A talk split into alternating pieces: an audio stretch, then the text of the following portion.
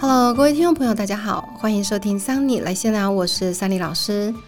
我最近啊在准备新的课程，感觉呢二十四小时啊根本都不够用，每天呢都处在焦虑的状况底下，结果呢皮肤状况变得超不稳定的。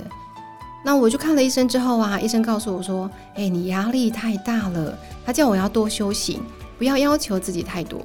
各位听众，你会不会有时候也像我一样，因为自我要求的关系呢而感到压力，甚至啊会有点焦虑？那要求自己成长进步啊不是坏事，要求完美啦其实也是很正常的。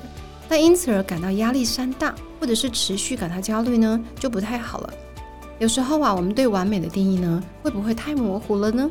对自己的要求而却又太严格，究竟完美真的是完美吗？如果不完美，是不是就代表自己不够好呢？今天啊，我们又邀请了晶晶心理师来和我们一起聊聊关于完美这件事情。欢迎晶晶。大家好，我是晶晶心理师。哎，晶晶，我最近超累的，因为最近开了两个新班，不但呢要准备新的课程内容，还要做全新的教材，真的是有够压力山大。然后每天备课都到半夜两三点。那白天除了上厕所离开座位之外啊，我连吃东西都在电脑桌上，根本食不知味。尤其我有一个困扰，每一次开课之前呢，我都一直觉得我们的内容要再丰富一点，教材呢要再强化一点。结果啊，每天的时间都花在同样的一件事情上面，一天二十四小时啊，一下子就没有了。人家是山中无岁月，那我呢是书中无岁月，应该是电脑中无岁月了哈。哎，晶晶，你会不会有时候也觉得学无止境啊？由于跟不上最新的知识变化呀？我觉得自己在资讯业呢待得越久，然后越觉得自己很渺小，越感到很焦虑。每天的新技术啊，不断的在进步，学都学不完，而且永远达不到自己想要的那个境界，永远没有办法当成被人家踩在肩膀上的巨人耶。嗯，我也常有这种感觉。人家说的冒牌者症候群啊，我常常看着别人说，哎。怎么这一两天又有新的心理学理论被谈论？然后这个又是我不懂的，然后有新的治疗技术，好像怎么学都学不完，然后会觉得哎自己好像永远不够，然后永远做的不够好。所以这个叫冒牌者症候群，心里会有一些这样感觉，有有人这样说，会觉得自己不够好，好像自己是。演就是富有虚名的这种感觉，我也会。今天跟大家谈完美主义哦，完美主义在心理学上指的是不停追求目标的人，那他们只能用自己的工作效率和成就来评估自我价值，说的就是好还要更好，永远有达不到的目标，而且在没有达到目标的时候，往往会埋怨自己。我常遇到这样子的人哦，他们的工作表现不差，那长官呢也可以将重要的任务托付给他。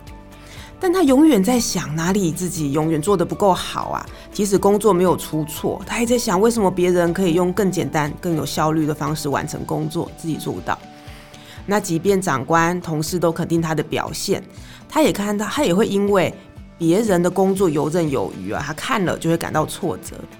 这种我不够好的感觉，好像还蛮常见的。老实说，我也常有这种感觉。如果今天和五位个案会谈，然后其中一位个案我对自己的表现不满意哦，我就会觉得心情很差，反复想着自己做不好的地方，而不去看好的。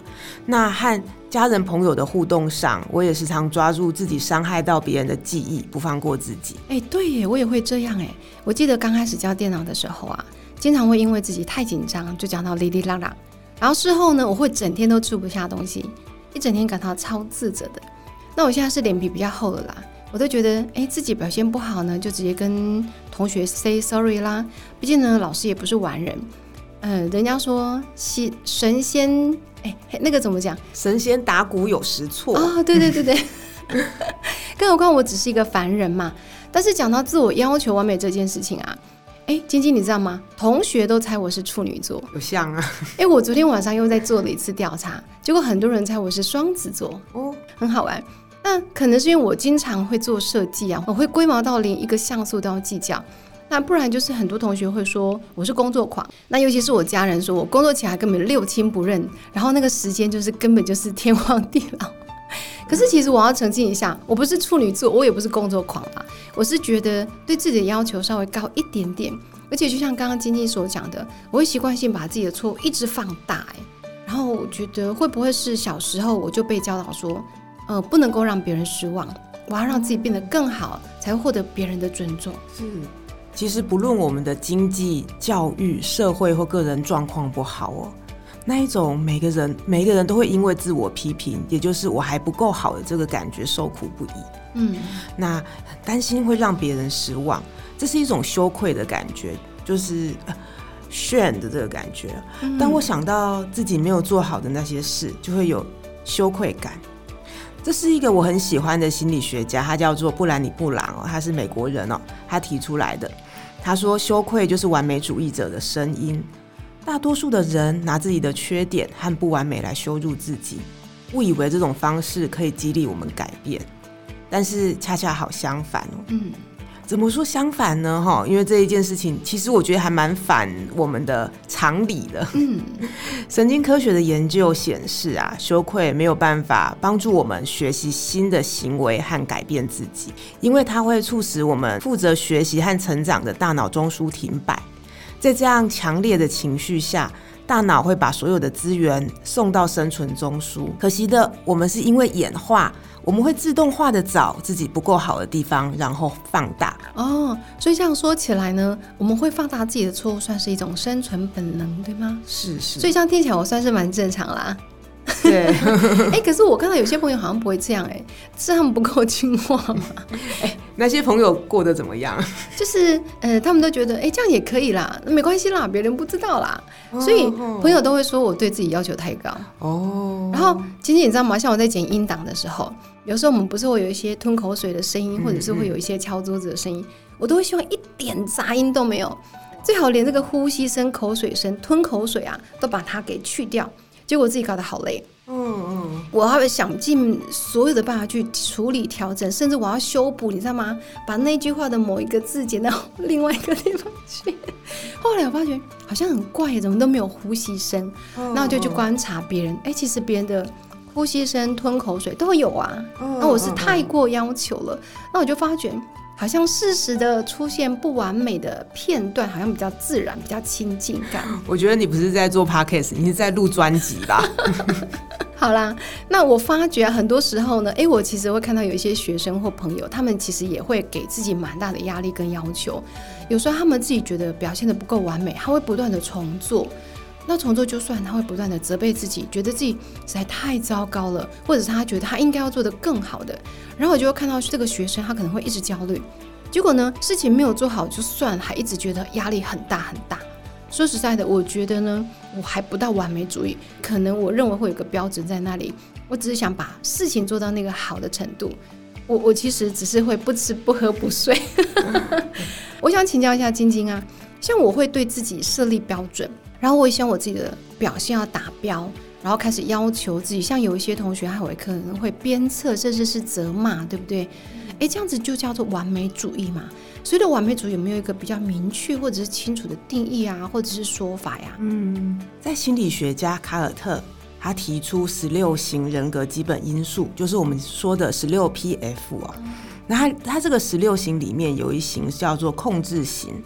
嗯，那有些资料将这项翻译为完美主义哦。那在这个向度得分比较高的人啊，哈，哎，我先先打岔说一下哦，他并不是把人分到这十六个向度里面，而是我同时可能会有在这个十六项度里面，可能有五个像度是比较高的，啊，就是我每个项度都会有得都会有分得分，只是高低这样子。对，嗯，那在这个控制型的像度得分高的人，他做事跟思考是比较有组织的，嗯，然后容易执着，喜欢控制感，高自我约束，意志力坚强，而且是社会性强的。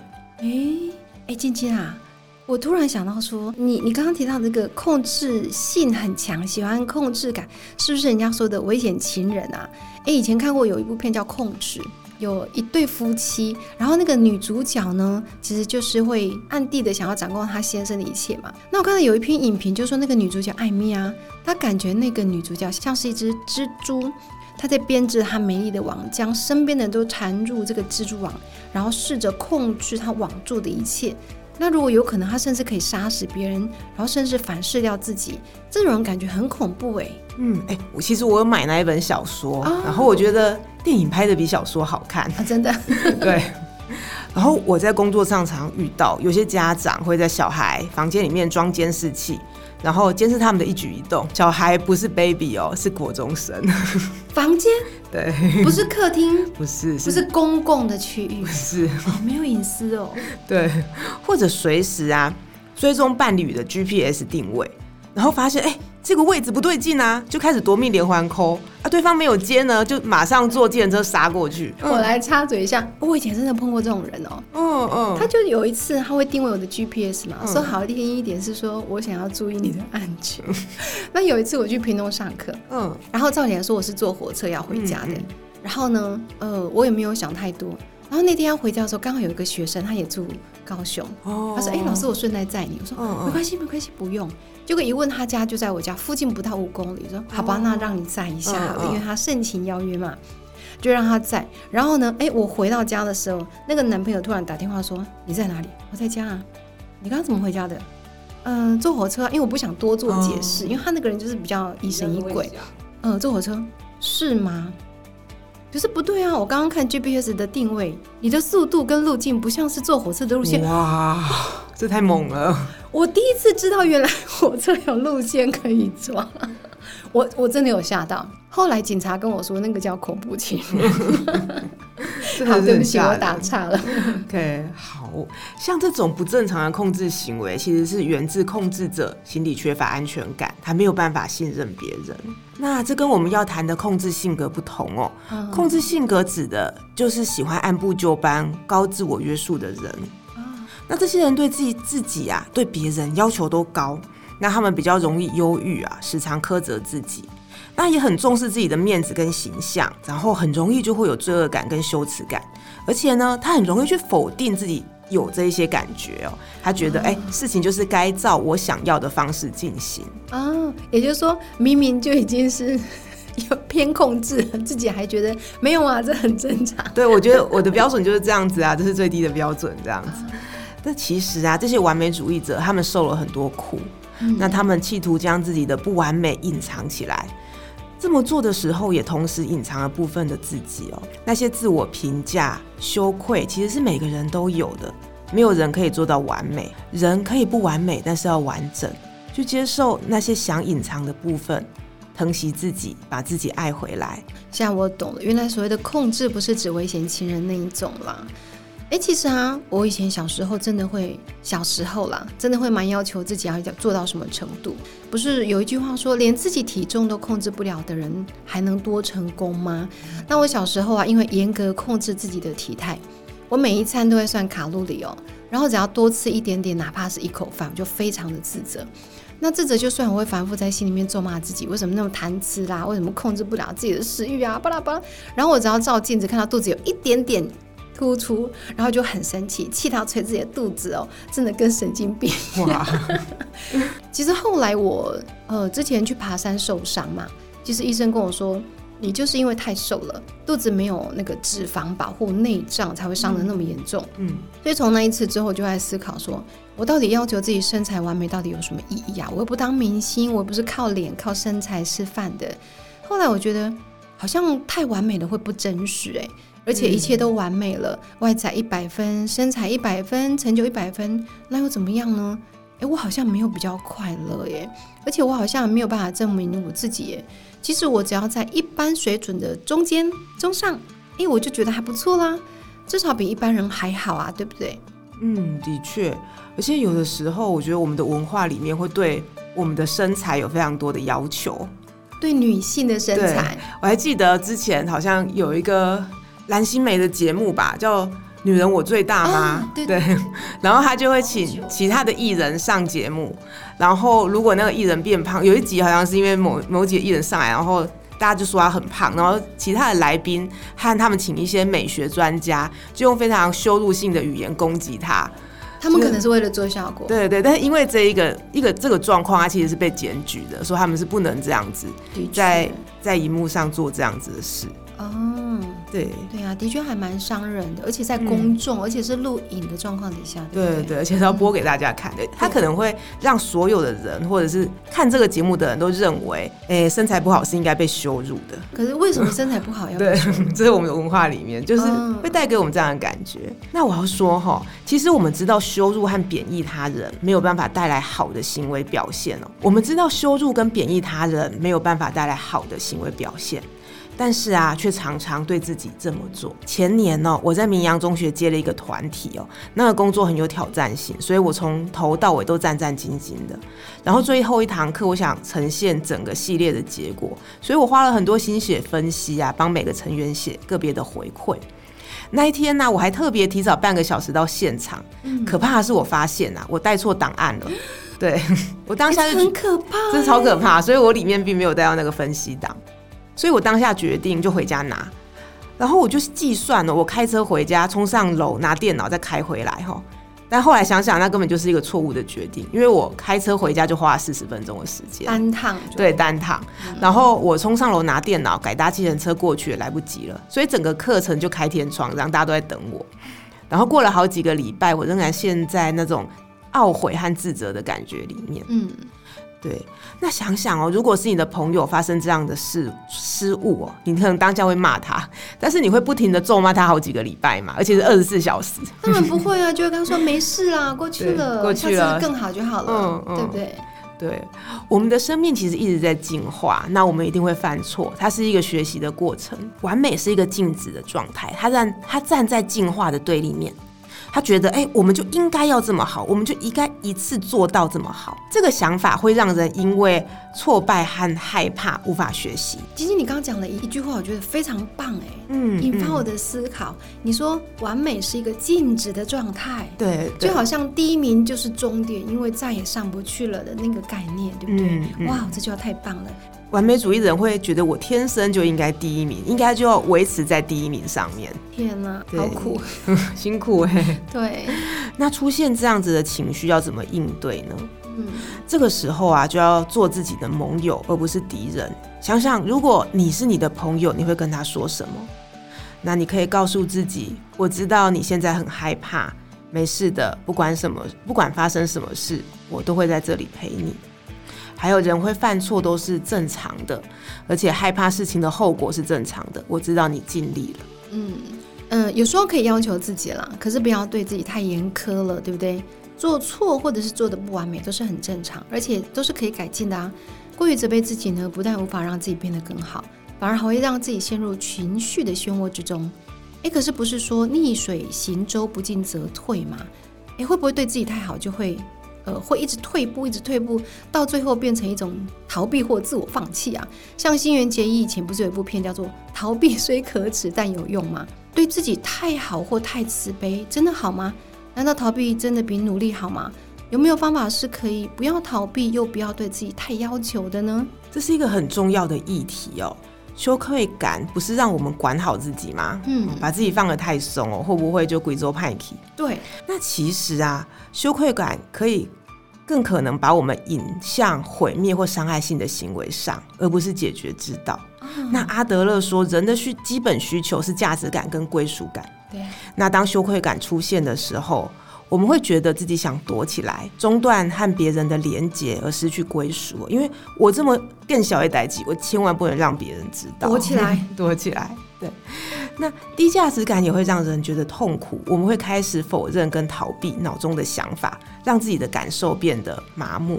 嗯哦，因为逃避，不愿意去接受这件事情。嗯嗯，像有的时候你会发现，当我内在因为一件事情很焦虑哦，或者是像我自己因为自己犯的错误，我一直在惩罚自己的时候，我就会陷入一种查查的那个状态。哦，对因为那个呆呆的这样，对，那个感觉太痛苦了，所以我必须关闭掉一些东西。哦，才不会继续感受到那种痛苦的感受吗？是哦是是这样子。那我们时常同情别人，对别人示出善意啊，这是我们说的慈悲心。那若将慈悲心反过来用在自己身上，便是自我慈悲。这边呢，不是在说我觉得自己不应该做到哪一些事情哦，而是当我犯错的时候，当事情不如我的意的时候，我怎么来照顾自己哦？停止批评自己，接受已经发生的事情，并不是因为我们喜欢，或是我们不在乎，或是我们已经放弃哦，而是那一件事情已经发生了。让自己慢下来，看见羞愧感正在身上运作，运用善意跟好奇的态度来照顾自己。那人时常会给自己的善意啊，误认为是会使自己软弱、失去优势。但其实啊，在这个时候哦，在自己犯错的时候，对自己宽容一点的人啊，比较容易将自己犯的错当做成长的契机。所以啊，刚刚所讲的内容，我来总结一下，也就是你可以要求自己表现完美，但是不要过度的责备自己的不完美。呃，不仅要对别人慈悲，也要记得对自己慈悲，而且呢，对自己宽容也可以帮助自己成长，讲对吗？对，而且我觉得啊，对自己慈悲的人呐，可以在下一次我们需要前进的时候全力以赴。哦，对，会更有空间，对，会更有空间，跟觉得自己更能够去把事情做好。OK，好，今天很谢谢晶晶呢，来和我们一起讨论这个完美的话题啊。各位听众朋友，就算呢你没有办法很完美，请你不要焦虑哦，请你记得有人还看见你的美好，这世界并没有那么辛苦哦。